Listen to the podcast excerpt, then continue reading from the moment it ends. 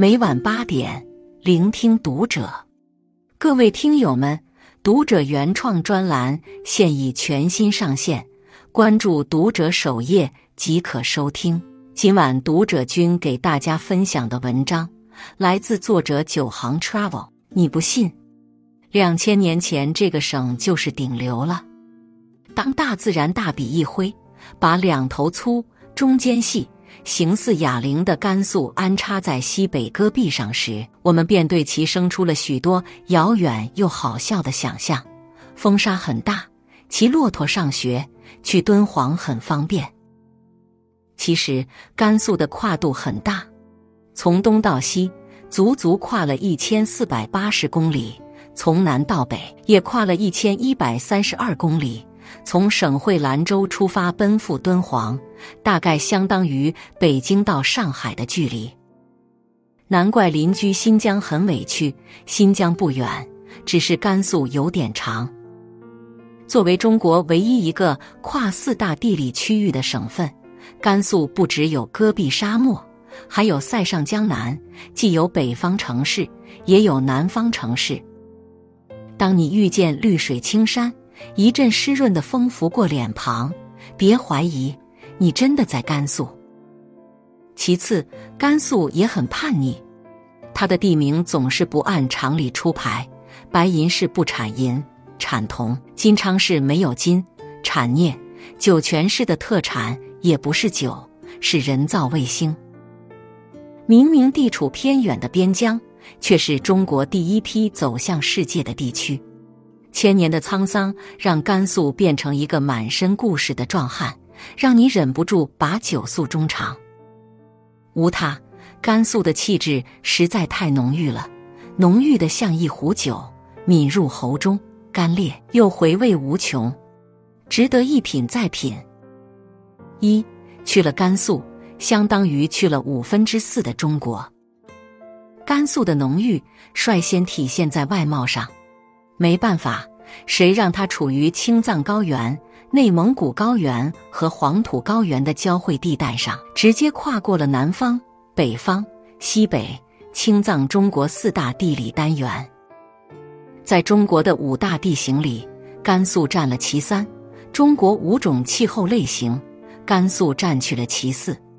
难怪在旅行界又流传着一句话：去了一次甘肃，就相当于去了五分之四的中国。此言非虚，甘肃的地貌一直够硬气。除了海洋，其他地貌你都能在甘肃找到。北部是沙漠戈壁加丹霞，中部是黄土高原，东南部又是小桥流水。而且，甘肃是中国的地理中心，省会兰州更是雄鸡版图的几何中心。祁连山是甘肃的命脉所在，没错。放到地理课本上来讲，这就是那条折磨了无数文科生的干旱半干旱地区分界线。在匈奴语里，“祁连”是指天的意思，这话没有丝毫夸张。常年被冰雪覆盖的祁连山脉深入到西北干旱地区，来自祁连山的冰川雪水滋润了百分之八十的河西走廊。可以说，没有祁连山。就没有后来河西走廊上嘉峪关、酒泉、张掖、武威等一连串的城市。连匈奴歌里也有唱：“使我祁连山，使我六处不翻稀。”祁连山和青藏高原一同是喜马拉雅造山运动的产物，相比后者多少有些发育不足，却一点也不渺小。二十六座海拔五千米以上的雪峰，三分之一的面积都是海拔超过四千米的区域，正应了李白那句“明月出天山，苍茫云海间”。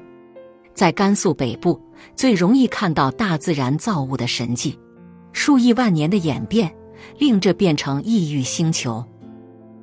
敦煌除了有沙泉共生奇观的鸣沙山和月牙泉。还有那令人风声鹤唳的雅丹魔鬼城，需经过三十万至七十万年的风蚀作用，才造就这胜似在远古戈壁里的魔鬼城。而西出阳关无故人的阳关和春风不度玉门关的玉门关，更立在敦煌不远处。张掖丹霞几乎成了甘肃的一张名片，甘肃的浓郁面目，七彩丹霞勾兑了大半。沧海桑田，曾经的湖底变成山峦，各种因素的叠加，令这里呈现出以红色为基调的七彩丹霞。有人说，终于不用去浪漫土耳其了，乘上热气球，这里的大地便像极了凝固的波浪。在张掖六十公里处，还有可比肩美国科罗拉多大峡谷的平山湖大峡谷，一眼万年，眼里装下的都是数十万年的地球褶皱，极尽震撼。在甘肃中部，更是曾孕育炎黄子孙的黄土高原。尽管风沙侵蚀、水土流失使其支离破碎，但地处白银市的黄河石林依然让人蔚为奇观。当地壳抬升，河水退去，大片坚硬的沙砾岩便露出地面，成了一处岩石森林。黄河自青海省巴颜喀拉山下一路东行，在龙会山呈现出一黄一绿两种颜色。原来夹带泥沙的桃河鱼此与原本碧绿的黄河汇合，使其成了名副其实的黄河，穿兰州城而过，继续东行。孕育了大半个中国，在甘肃南部则俨然另一幅景象。马区湿地大大小小超三百条河流，滋养着一大片高原牧场和黄河。马区湿地又被称为黄河之肾，黄河流经它时，年净流量从百分之二十变成百分之六十五。丰沛的水源使这里成为中国名马和骑马的天堂。在甘南，还藏着甘肃省最大的高原湖泊嘎海和世外桃源扎尕那。曾使亚丁道成声名远播的美籍探险家洛克，在一百年前写道：“我平生未见如此绮丽的景色。如果《创世纪》的作者曾看见迭部扎尕那的美景。”将会把亚当和夏娃的诞生地放在这里。二、甘肃如何影响了大半个中华？甘肃的浓郁也深切地体现在文化上。甘肃之名来自甘州、张掖和肃州酒泉的合称。张掖因张国毕耶以通西域得名，中国西北重要咽喉。而酒泉更辐射西北三省，再加上天下富庶无如陇右的陇，便组成了今天的甘肃。别看如今的甘肃不甚起眼，在远古时代，地处黄河上游的甘肃水草丰沛，正是华夏民族的祖先在此按下照起剑，一剑开启了中华文明。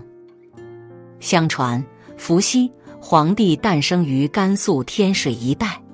皇帝在甘肃平凉崆峒山上问道：“时有《黄帝内经》，昆仑山西王母也降凡于甘肃泾川。周秦王朝崛起于陇，他们曾在今甘肃庆阳一带复修后继之业，务耕种，行地仪。中国姓氏文化中的李姓起源于陇西，但甘肃真正跻身于历史舞台成耀眼无比的一员。”还得等到西汉张骞开辟了河西走廊。河西走廊东起乌梢岭，西至甘新交界，狭窄的地带沿西北、东南走向，绵延一千二百多公里。当他还在懵懂无知地吮吸着来自祁连山的雪水甘露时，无人会得知，这里将会成为一片影响世界的天然绿洲。带货去病抗击匈奴，收复河西走廊，统治者也越发注重这西北边关战略据点的建设。一条前所未有的商道开始悄悄占据了它。当时，河西走廊是中国通往西域的必经之路，它的地理位置有多重要？这么说吧，从长安、西安出发，到达罗马，横跨亚欧大陆的丝绸之路。竟贯穿甘肃全境一千六百多公里，几乎占据了总路程五分之一。这让甘肃成了古代中国第一个对外开放的地区。没错，在两千多年前，甘肃人是第一批接触外国人的中国人，是时刻走在潮流尖端的弄潮儿。对外开放这个在今天似乎特指沿海城市的词汇，在陆路时代却属于未处边境的甘肃。来自西域或东方的货物源源不断的在甘肃集散。使河西走廊地带崛起了一片国际化的超级城市群，商旅往来无有停绝的武威，华容所交易都会野的敦煌，三边索要和山壮，万国车书一路通的张掖，泉水若酒的酒泉。丝绸之路带来的不仅是经济的繁荣，更重要的是中西方首次的文化交流。中国著名学者季羡林曾评价：世界上历史悠久、地域广阔、自成体系、影响深远的文化体系只有四个：中国、印度、希腊、伊斯兰，再没有第五个。而这四个文化体系汇流的地方只有两个，就是中国新疆和甘肃敦煌，再没有第三个。佛教和佛教艺术是率先通过河西。陇右传入中国内地的十六国时期，众多西域高僧来到河西走廊传授佛法。僧人乐尊在敦煌忽见佛光，便凿下了第一个洞窟。后人相随，竟成了有七百三十五个洞窟的敦煌莫高窟。敦煌学也由此成了专门的学科。莫高窟、麦积山、炳灵寺。榆林窟等五十多处石窟，也使甘肃成了世界上独一无二的石窟艺术长廊。作为藏传佛教的直接传入地，西北最著名的拉卜楞寺也伫立在甘肃。世界上第一届万国博览会可以说在甘肃张掖举行。隋朝一统天下后，将发展丝路贸易定为国策，在公元六百零九年。隋炀帝派大臣招来西域商人，主持与西域诸国交涉。后来更亲寻张掖，谒见西域二十七国使臣，举行一场真正意义上的万国博览会。西域的风物、饮食文化，也在一定程度上影响了中华。胡床类似一种折叠椅，东汉由西域传入，把中国的分餐制变为合食制。而胡椒、辣椒、胡荽、香菜、葡萄、石榴、胡瓜、黄瓜更从西域传入，丰富了中国人的味蕾。今天常见的火锅、西域羌煮烹饪法、烧烤等吃法，均来自西域。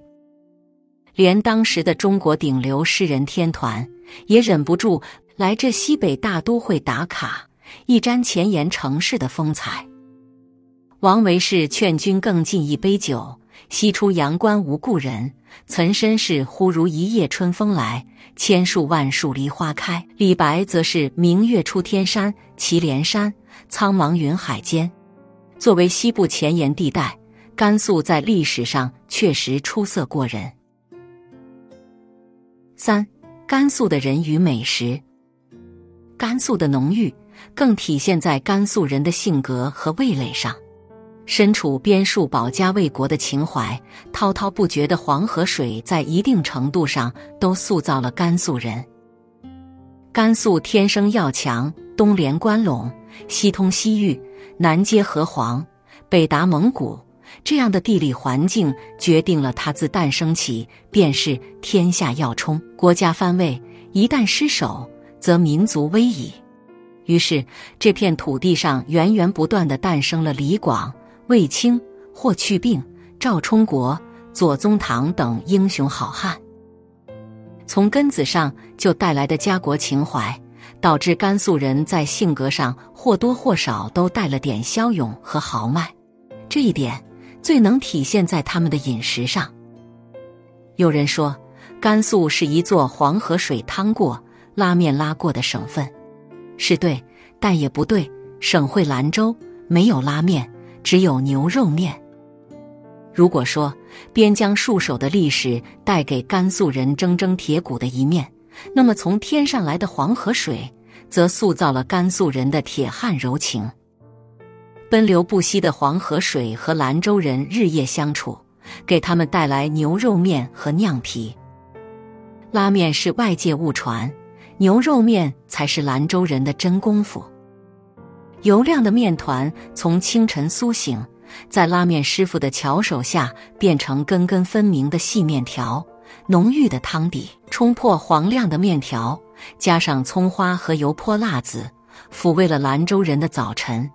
而色泽微黄、质地弹润的酿皮，兰州人也有方法对付：添上盐、陈醋、蒜汁，再来一大勺芝麻酱，那酱香浓郁、层次丰富的口感在嘴里经久不散，爽辣酸麻，着实带劲儿。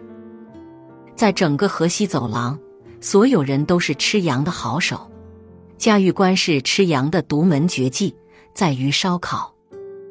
把羊油熬好，再把羊肉串预烤，快速过滚油，那油脂上的香气重新渗透到羊肉每一寸，锁住汁水，再烤，变外焦里嫩，香脆多汁。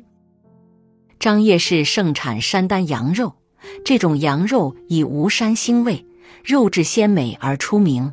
除了手抓羊肉、清汤羊肉，张掖人对羊杂的处理也了然于胸。把新鲜羊血与面粉搭配，灌入羊肠中，煮熟后煎制食用，便是铁板煎血肠。用羊油网把剁碎的羊肝一裹，变成了他乡再难寻的美味之果干。地处黄土高原的白银市，善吃滩羊羊羔。武威市的烤羊腿是一绝，在甘南高原还有一种用羊肚把羊肉包裹，再投以高温鹅卵石的粗犷吃法。位于甘肃东南部的天水，在饮食上却有一股别样的江南柔情。天水人的一天，从呱呱中醒来，这不是什么虫鸣鸟叫，而是一种根植在记忆里的小吃。呱呱由荞麦面粉制成，呈半透明粉色，有弹韧肉感，配上调料便可直接上嘴。而由长江、黄河两大母亲河共同勾兑的天水，在江水上也不遑多让。在天水人的家里，大多有一口江水老缸，用苦苣、荠菜在面汤里煮沸后，投入江水缸。倒入就江水，等发酵三四天便可取用。江水面、江水鱼鱼都离不开它的身影。